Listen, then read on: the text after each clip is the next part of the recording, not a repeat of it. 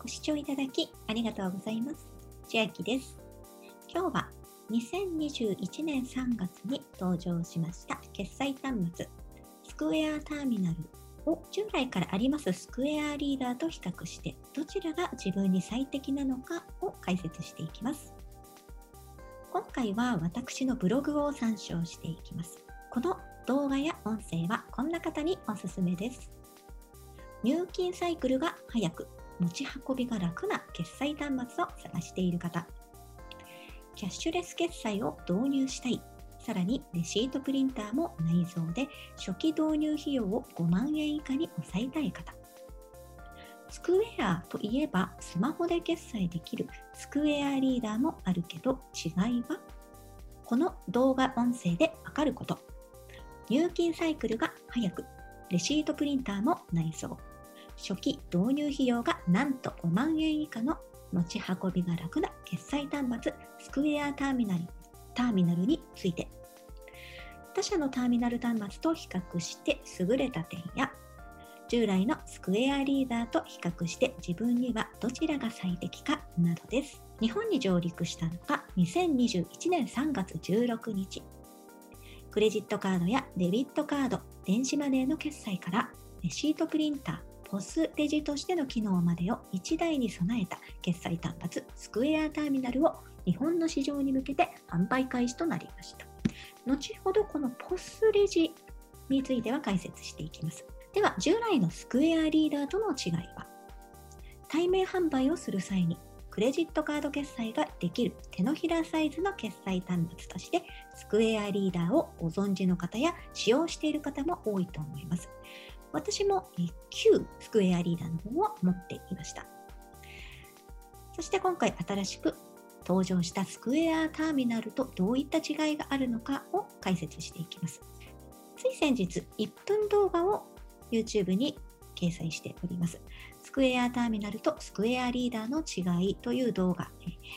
タンド FM にも音声配信していますので、お急ぎの方はそちらでサクッと見てみてください。説明欄に貼ってあります。見た目の違いはこのような感じで、スクエアターミナルは、えー、手で持ち運びができるサイズで、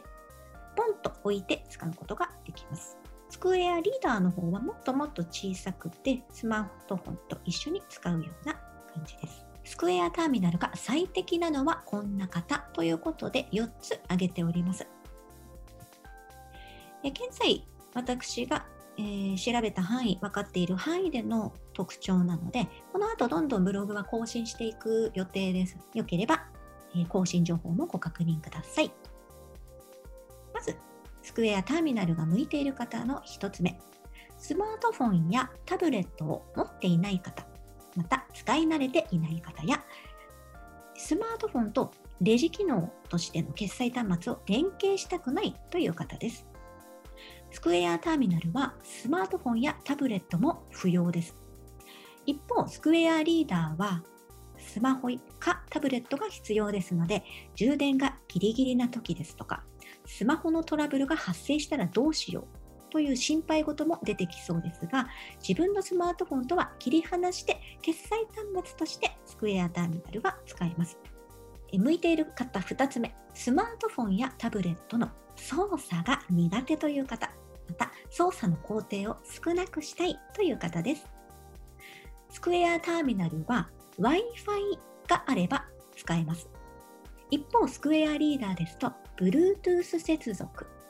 やアプリのダウンロードなどが必要ですので、Bluetooth って何？という方や、アプリのダウンロードってどうやってするの？という方など、電子機器の操作が苦手という方には設定するのもちょっと一苦労ですので、ターミナルの方がもっと簡単シンプルで向いているかなと思います。ちなみに、スクエアターミナルで Wi-Fi が不安定な時はどうしたらいいかと言いますと、イーサネット、いわゆる有線 LAN で接続したり、スマートフォンのテザリング機能を使ったり、災害など緊急時では一時的にオフラインモードでも使用可能です。スクエアターミナルに向いている人3つ目。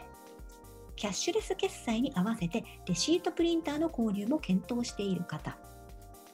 スクエアターミナルにはレシートプリンターが内蔵されているので、スクエアリーダーのように別途購入する必要がありません。熱を加えることで紙に印字がされるタイプのプリンターですので、インクを用意する必要もありません。ちなみに後ほど出てきますが、用紙がなくなった際は、別途レシート用紙を購入する必要はあります。スクエアターミナル向いている方、4つ目。三井住友銀行やみずほ銀行を使っている方。2つの金融機関は、決済の翌営業日にすぐに振り込まれるので、手元に売上金が入ってくるサイクルが早いです。翌営業日ですので、金曜日、土曜日、日曜日分の決済は月曜日にまとめて入ってきます。しかも、振込手数料はスクエアが負担しているので、無料になります。これら2つの金融機関以外は、毎週水曜日締めで同じ週の金曜日に合算で振り込まれます。続いて他社のターミナル端末と比較してもスクエアターミナルが優位な理由私が考えますスクエアの勝利ポイントとしては入金サイクルが早く初期導入費用が5万円以下に尽きると思います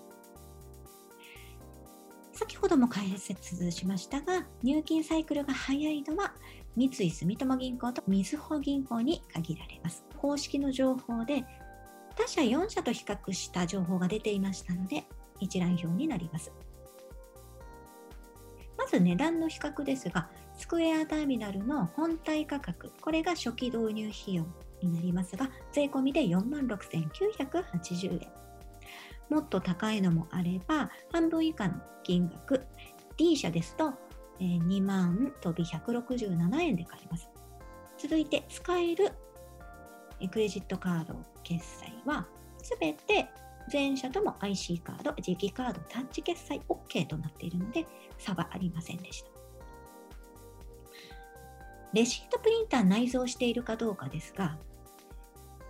えー、本体価格の安い、えー、半分以下の D 社はついていません。ですが、スクエアターミナルを含む他の3社はプリンター内蔵となっていて、ね、この値段です。月額利用に関しましては、スクエアターミナルと値段の安い D 社は無料になっています。他の3社は月額利用料もかかってきます。スクエアターミナルの強いポイントとして次の入金サイクル。先ほども申しましたが、三井住友銀行とみずほ銀行という縛りはありますが、最短で翌営業日に振り込まれてきます。他の4社は少ないとこですと月1回というところと月2回。とお値段半分以下の D 社は月3回から6回となっています。各社のサポート体制スクエアターミナルスクエアのサポートは10時から18時電話やメールになっています。他4社は24時間の電話対応でしたりメールやチャットのみまたは10時から18時の電話のみとなっています決済手数料、これらは全5社でそんなに大差はないかなと思います。スクエアターミナルに関しては、クレジットカードの決済手数料、例えば、ビザ、マスター、アメリカンエクスプレス、ダイナーズクラブ、ディスカバーで3.25%。これがお客様が決済するたびに皆さんにかかってくる手数料です。高いところで JCB の3.95%です。他交通系電子マネーの決済手数料で3.25%、ID やクイックペイで3.75%となっています。ですので、スクエアターミナルを使う際の金額としては、まず初期費用本体価格の46,980円がかかってきて、月額料金もかからずに、お客様が決済したたびに決済手数料がかかってくるのみとなっています。ではもっと絞ってスクエアターミナルと従来のスクエアリーダーの違いを見ていきます。スクエアターミナルはスマートフォンやタブレットが不要です。一方、スクエアリーダーは必要になります。接続方法としましては、スクエアターミナルは Wi-Fi があれば OK。もしなくても有線 LAN などで接続します。また先ほども言いましたが、緊急時はオフラインでも使えます。一方、スクエアリーダーは Bluetooth 接続となります。対応カードタイプはターミナルもリーダーも両者とも一緒ですが、IC カードを使って決済の場合は、スクエアターミナルは暗証番号の入力が対応可能です。一方、スクエアリーダーは指で画面にお客様にサインしていただきます。レシートプリンター、スクエアターミナルは内蔵です。一方、スクエアリーダーは必要な場合、別途購入する必要があります。ポスレジとの連動。ここがスクエアの特徴かなと思っているんですが、ちょっと補足していきます。ポスレジというのは、いつ何がいくついくらで販売したかを定量的に把握することが可能な即時システムを持ったレジとなっていまして、スクエアのすごいなと思うところは、このキャッシュレスに特化したポスシステムを個人単位に提供しているところ。なので、大きなレジが不要で、個人でレジ機能もその中のシステムも使えるということです。ターミナルもリーダーもこのポスレジとの連動ができます。続いて、コードレス。ターミナルもリーダーも両者ともコードレスです。サイズ。スクエアターミナルは 142.2mm×86.4mm。高さが 63.5mm。重さは 417g。手のひらサイズといいますか、手で持って歩けるサイズとなっています。スクエアリーダーは 66mm×66mm。高さ 10mm。重さ 56g。と比較しますともっとちっちゃくてもっと軽いものとなっています。値段ですが、スクエアターミナルは本体価格税込みで46,980円。スクエアリーダーは税込みで7,980円。ちなみに、スクエアでキャッシュバックキャンペーンというのはやっていて、実質ずっと0円で手に入るというキャンペーンやっていたんですが、このキャンペーンは2020年1月20日をもってもう終了しております。ウェアターミナルの設定にかかる時間は数分です。ターミナルは起動や設定を行うのに必要なバッテリーが充電された状態で手元に届きます。電源を入れてインターネットに接続してお持ちのスクエアアカウントにログインをすればちなみにお持ちのスクエアアカウントというのは申し込みの際に無料登録してありますので届いた際はログインするのみです。すぐにキャッシュレス決済を受付開始できます。レシート用紙のセットも簡単にできるので早ければ数分でできます。先ほどもご案内しましたが、レシートプリンターのレシート用紙がなくなった場合は、別途購入となります。レシート用紙が同梱されていますが、なくなった際は、スクエアショップやオフィス用品店などで購入します。また、もし万が一、スクエアターミナルに満足できないという場合でも、30日以内であれば返品返金可能となります。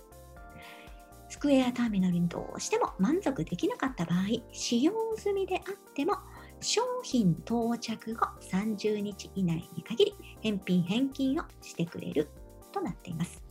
スクエアターミナル詳細に関しては下の説明欄に貼っておきますのでそこからお進みください。また私のブログにも貼っておきます。申し込みの際は無料アカウントを登録して完了となるので、